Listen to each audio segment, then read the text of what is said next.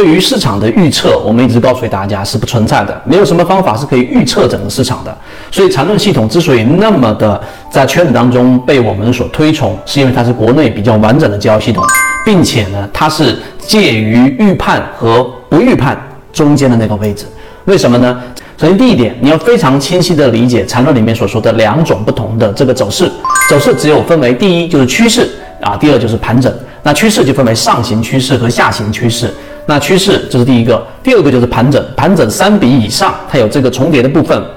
我们就把它称之为盘整。那趋势的结构呢，在缠论里面，第二点大家也要理解，什么是上涨趋势啊，什么是下跌趋势啊，这是很基础的。上涨趋势呢，就是它必须在这个有两个同向的不相交的中枢，我们就把它称之为上涨的，这个方向向上的。那么相反的，就是我们说的下跌趋势，就是两个同向向下的，但是不重叠的，一定记住不重叠的中枢所构成的，就是我们说的下跌趋势。这是第二点。第三点，我们进入到核心，就是到底缠论系统当中里面的所说的预判是怎么样去构成的呢？其实结论就是它是一个概率游戏。通过缠论，你可以在最大概率的情况之下去压下你的筹码。当然，当市场这个出现一些转折和你预想中不一样的，你有及时离场的机会。这个才是缠论当中的内核，怎么样去实施？第四点，那我们要知道，你要想在最大概率的情况之下去进行这样的一个建仓，或者说是去离场。你一定要找到最最关键的这个转折点，这个转折点就是当一个标的形成一个下跌趋势，对吧？那么下跌盘整，下跌盘整，那么这个过程当中，它一路的是一个我们说空方的力量非常强势的，并且加速度没有减弱的，那么这个时候没有底仓机会。而缠论告诉给我们呢，你要在这个位置当中去寻找一个我们说的第一类型买点，而第一是类型买点的定义就是下跌盘整下跌的过程当中，在次级别上发生一个背驰。那么这个背驰呢，实际上就是量能的衰竭了，就下跌做空的这个量能出现了衰竭。好，在这个位置之上呢，次级别上一旦发生一个背驰，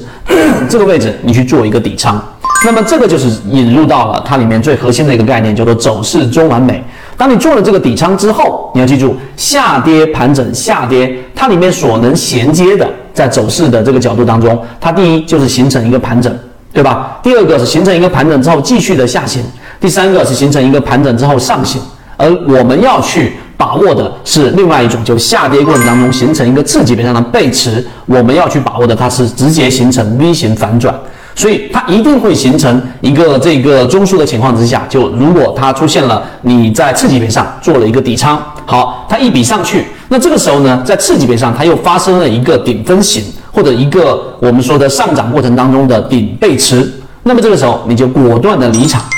这是离场条件。那么刚才我们说的大概率是指，当它出现了一个背驰的时候，这一笔你做了底仓次级别上，然后这一笔上行，它并没有出现我们所说的顶分型，也就它没有形成一个三笔的结构构成中枢。好，你就把握到了你所要去拿到的这个第一类型买点的 V 型反转。那么这个时候就有很大的一个空间是可以拿到利润的。所以我讲到这里，无论你有没有完全的明白我们说的走势中完美，但你多多少少一定能够感受得到，其实缠论它并不是教我们一个什么很神奇的法则，是预测整个市场，它反而是把一个很具象化的大的结构给它拆分成细的结构。当细的结构当中，刚才我们所说的次级别上发生了一个背驰，量能发生了衰竭，那么这个时候很大概率上，它会由一个小级别的这种。